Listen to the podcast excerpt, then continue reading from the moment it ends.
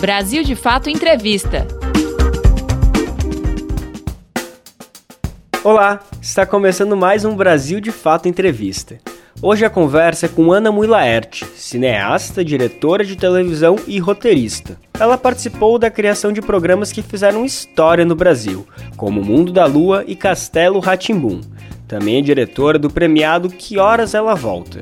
Na entrevista, Mui Laerte fala sobre a crise que o cinema enfrenta com o governo de Jair Bolsonaro e também com a pandemia. Ela também comenta sobre as novas plataformas de audiovisual e da perspectiva para o setor. Confira! Crise no cinema. Eu acho que os governos do PT, com tudo que se pode criticá-los, trouxeram muitos avanços em muitas áreas, né? desde educação, uh, social e uma das áreas que foi beneficiada também foi o investimento na cultura, né?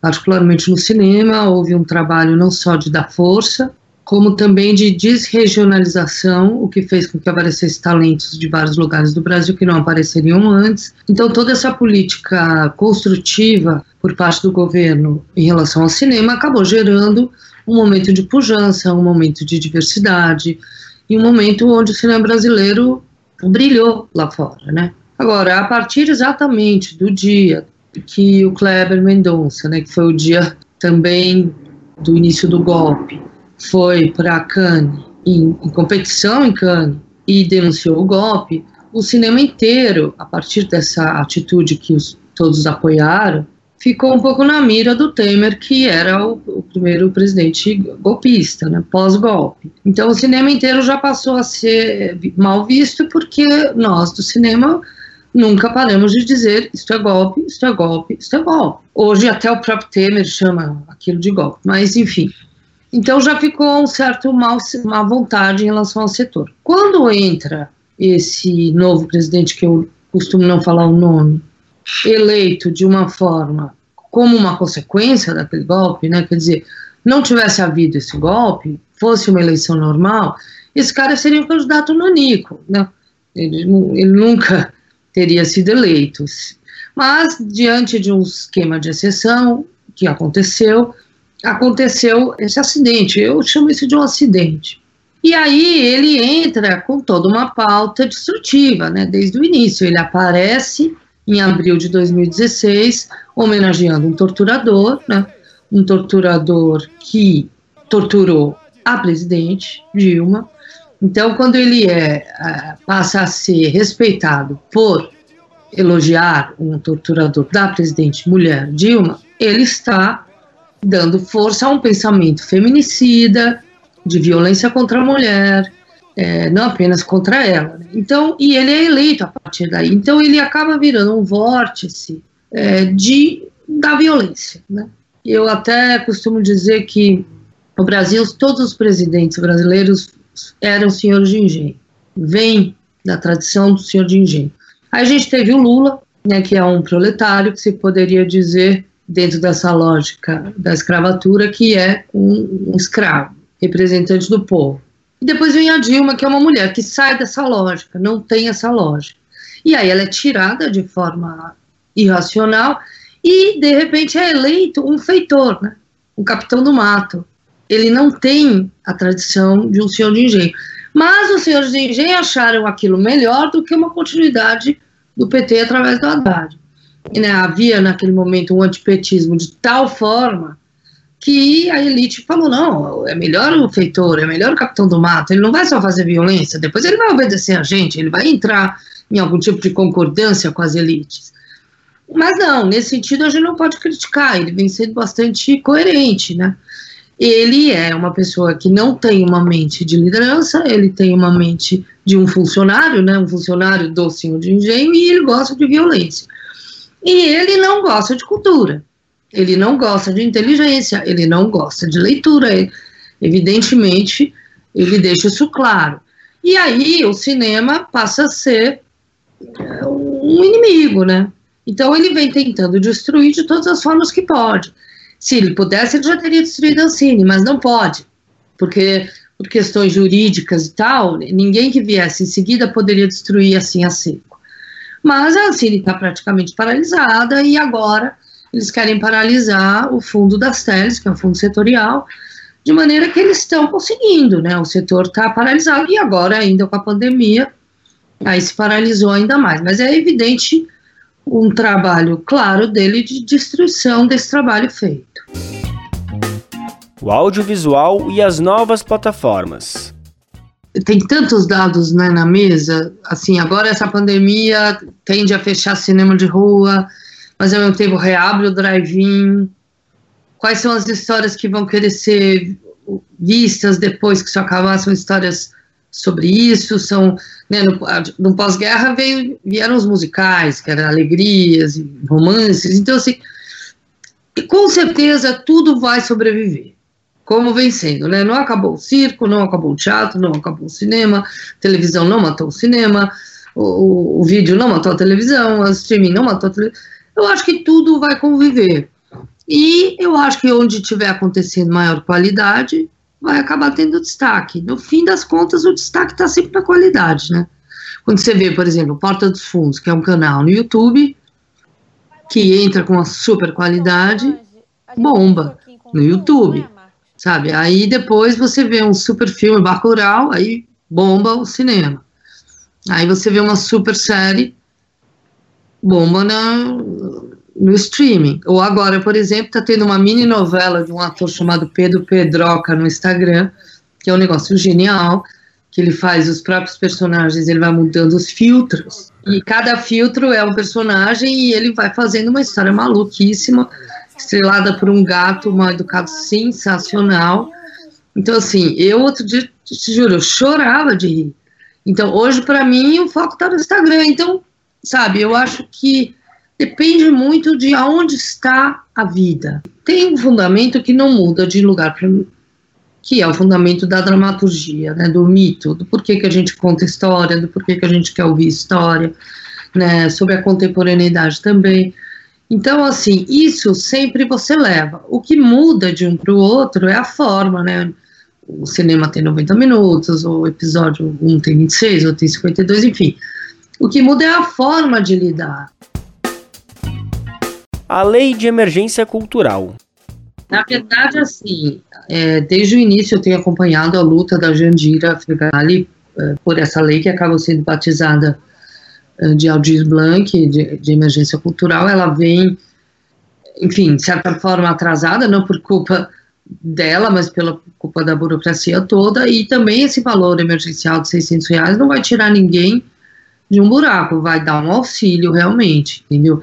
E sim, ninguém entende porque você conhece o pico do iceberg, que é o diretor, o ator, o fotógrafo, que é a ponta, são as pontas de lança da equipe, mas as equipes são enormes em eletricistas, em toda a parte de estrutura, em marcenaria, em alimentação, em camareiro, em maquiador, né? Existe muita gente de salários menores e que depende de estar trabalhando para é, para sobreviver. Então, assim, é um dos setores que mais sofreu.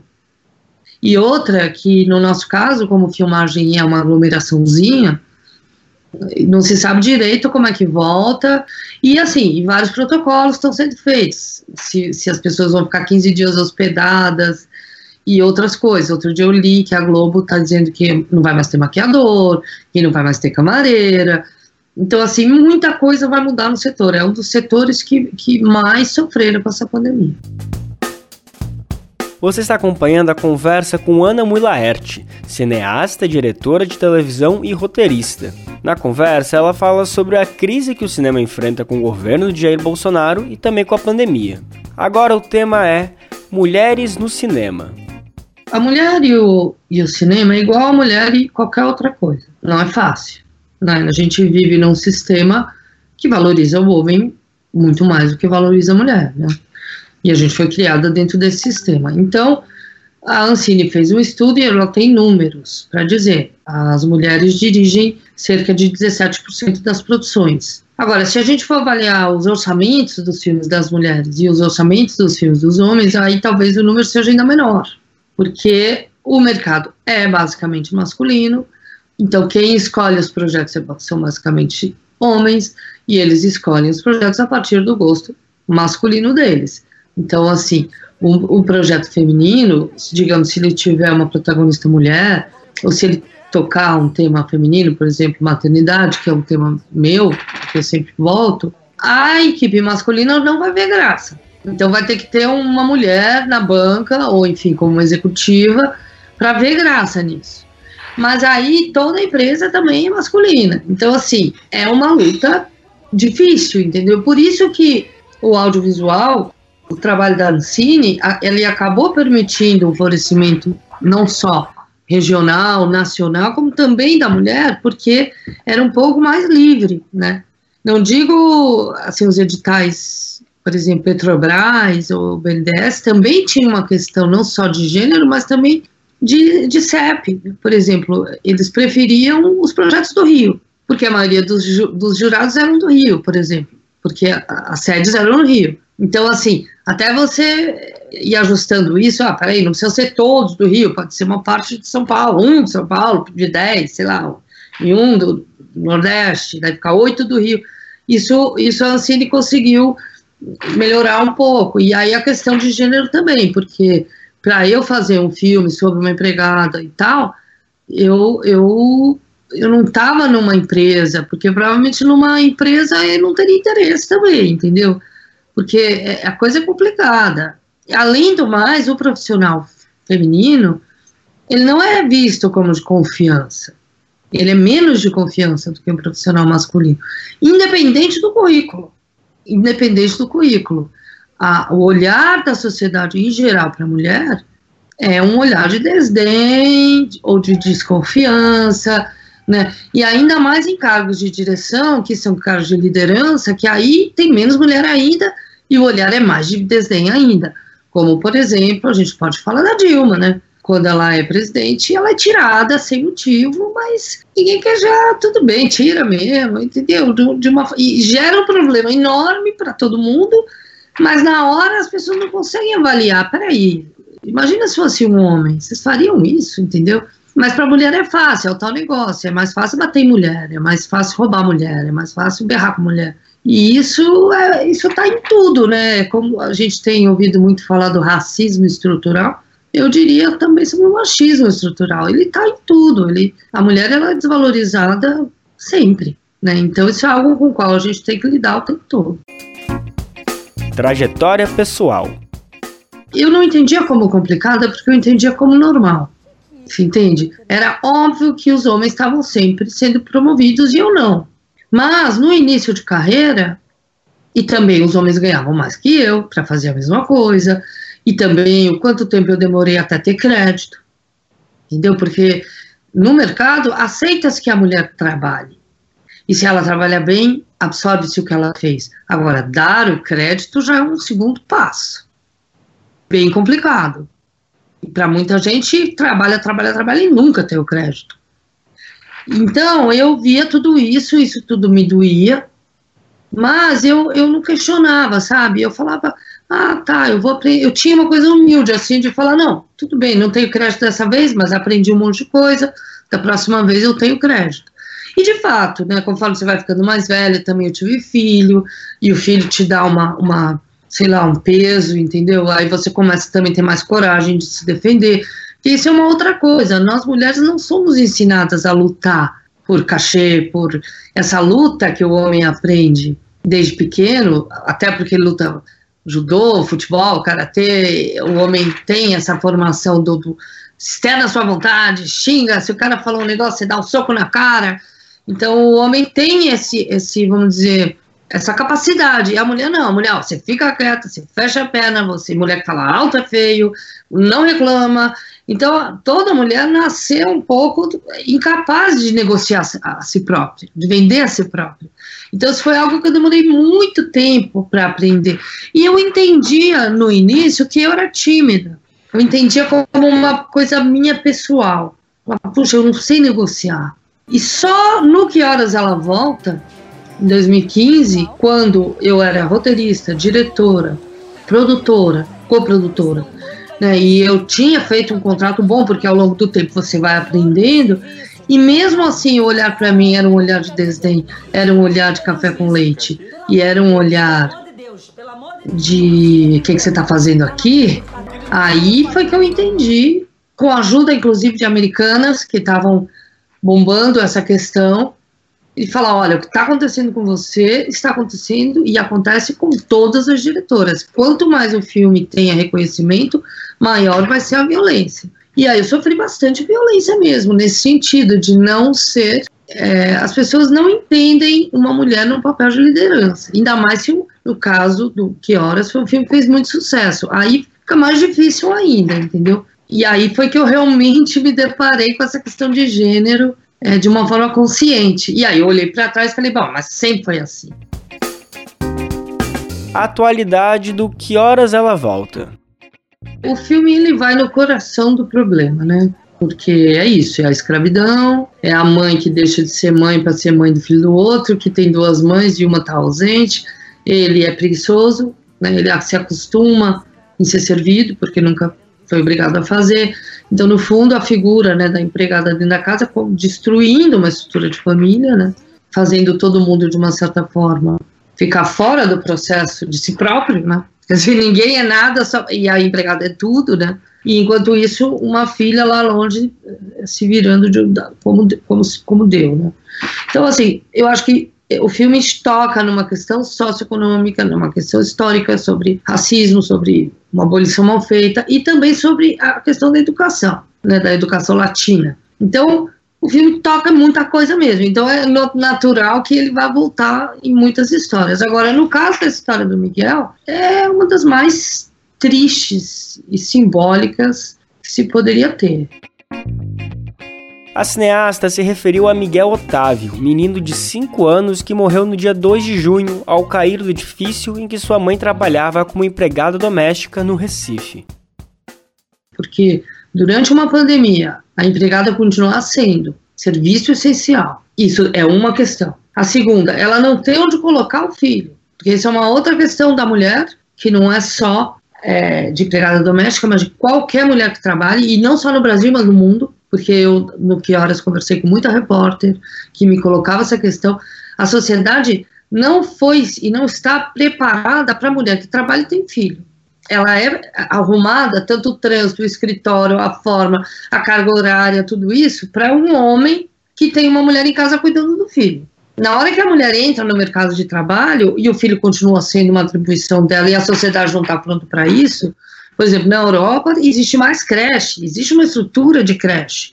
Aqui não. Então a escola pública ou não, mas aí tem o transporte ou não. Então, assim, cada mulher está resolvendo seu problema individualmente. Então, no caso, a mãe do, do Miguel teve que levar para o trabalho. E aí, ela, isso que eu acho o detalhe mais triste, porque ela desce para andar com o cachorro, que a outra não pode fazer nada sobre si mesma, ela tem que ser servida em tudo, até na andada do cachorro.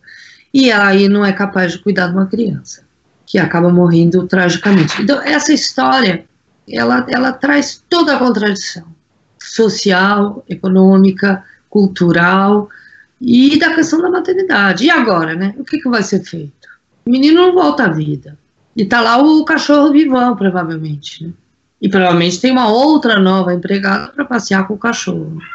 É muito triste, assim. Eu nem consigo muito conectar ela ao filme, porque eu acho que ela é tão mais grave do que eu coloco lá. Sem falar que o filme aparece no fim de um momento onde a gente estava vendo uma abertura socioeconômica, política. Então o filme vem quase como para celebrar isso e logo em seguida muda tudo, né? Retrocessos e avanços. Por pior que esteja, eu não consigo achar que eu acho que é um caminho, eu sinto que vai para frente, volta do espaço para ir para frente de novo. Sabe, eu acho que um dos grandes feitos do governo PT foi o ProUni e as cotas para negros, sendo que o ProUni é basicamente utilizado por negros também. Então, eu acho que houve um, um ingresso de negros nos espaços de poder nos últimos 10 anos, provavelmente como nunca houve na história inteira anterior. Então, isso que aconteceu, já aconteceu, não tem como desacontecer. Então, eu acho que, por pior que esteja o momento presente, eu acho que talvez a gente esteja no pior momento da nossa história, né, com degradação moral, degradação econômica, degradação, de, né, ter que assistir o que a gente está tendo que assistir, mas eu não acredito que isso é um que, vai, que essa seta vai continuar andando para trás. Eu acredito que já está baixando a popularidade disso, eu acredito que vai haver um retorno, enfim, a uma normalidade que seria provavelmente uma eleição de um senhor do engenho de novo. Mas eu acho que as lideranças negras hoje, ainda mais depois das explosões de, após, após a morte de George Floyd nos Estados Unidos, no mundo e aqui, como o nível da discussão chegou de eu abrir a Globo News e ver cinco jornalistas mulheres negras debatendo racismo e várias outras coisas que, que aconteceram, eu acho que isso é algo bom que está acontecendo. Eu acredito muito nas lideranças negras, notadamente as femininas. Então, acho que é isso. A história vai assim, mas eu acho que, por mais que a gente esteja em retrocesso, e está, e tudo tem o seu tempo, eu acho que as políticas de inclusão, elas não morreram, mesmo que pareça que tem um, esteja num momento ruim, mas daqui a pouco elas aparecem novamente. Como será o audiovisual na pós-pandemia? As histórias, né? maiores, é, tanto de cinema quanto de novela mesmo. Outro dia eu estava conversando com o João Emanuel Carneiro. Né? O que, que você vai levar? Eu acho difícil a gente levar, por exemplo, questão de doença. Acho difícil. Mas será que os nossos personagens vão usar máscara? Isso eu já não sei, entendeu? Talvez. E o que, que a gente quer ver, né? Eu, eu, assim, eu acho que a gente vai ter que ser cada autor muito sincero em relação a si mesmo para poder saber o que, que tem que ser feito, porque se você começar a tentar achar isso de uma forma esperta, acho difícil achar, sabe? Porque não dá para saber. A gente está em plena transformação, a gente está no meio de uma ponte. A gente saiu de um capitalismo selvagem, escroto, e, e agora as, as, as, contradições pularam na cara de todo mundo. Né? Como disse o, o Spike Lee, o coronavírus tirou um véu, né? tanto em relação ao racismo, que explodiu, quanto em relação também ao machismo, o número de feminicídios aumentou no mundo inteiro, os divórcios na China aumentaram, então acho que também a relação de gênero muda, então, tudo muda. Agora, será que na hora que a gente chegar do outro lado vai querer voltar tudo para trás? Será que a gente vai achar novas formas? Eu não sei. Mas uma coisa que eu sinto, e isso eu não sei se é relacionado ao audiovisual ou não, eu acho que nós, humanos, estávamos cada vez mais, até março de 2020, cada vez mais é, conectados com a internet e o corpo não cabe na internet. E agora parece que assim, ah, você só quer saber de internet, então fica só na internet. Então ninguém mais abraça ninguém. Então eu tenho a impressão, por mim, que quando acabar eu vou querer ir na festa, mas daí também não vai poder ir na festa, sabe? Mas eu acho que a questão do corpo é uma questão que deverá voltar um pouco mais ao centro, porque estava indo totalmente para a periferia, né? O selfie estava mais importante que o corpo. E hoje, depois de meses de selfie, selfie, selfie, talvez a pessoa se interesse um pouco em viver o corpo, em vez de tirar foto do corpo, né? Então, eu tenho essa impressão. Mas, na verdade, eu estou aqui bem calma, captando o que, que eu acho que vai, vai ser. Mas eu acho que a questão do corpo é uma questão forte, que deverá estar, se não no audiovisual, na vida das pessoas. Você acabou de conferir o BDF Entrevista com Ana Mui Laerte. Você pode conferir outras conversas como essa no YouTube, Spotify, Deezer e outras plataformas do Brasil de Fato. Ficha Técnica. Apresentação: Lucas Weber. Entrevista: José Eduardo Bernardes. Edição: Leonardo Rodrigues e André Paroche. Coordenação: Camila Salmásio e José Eduardo Bernardes. Direção: Beatriz Pasqualino e Nina Fidelis. Até a semana que vem. Brasil de Fato Entrevista.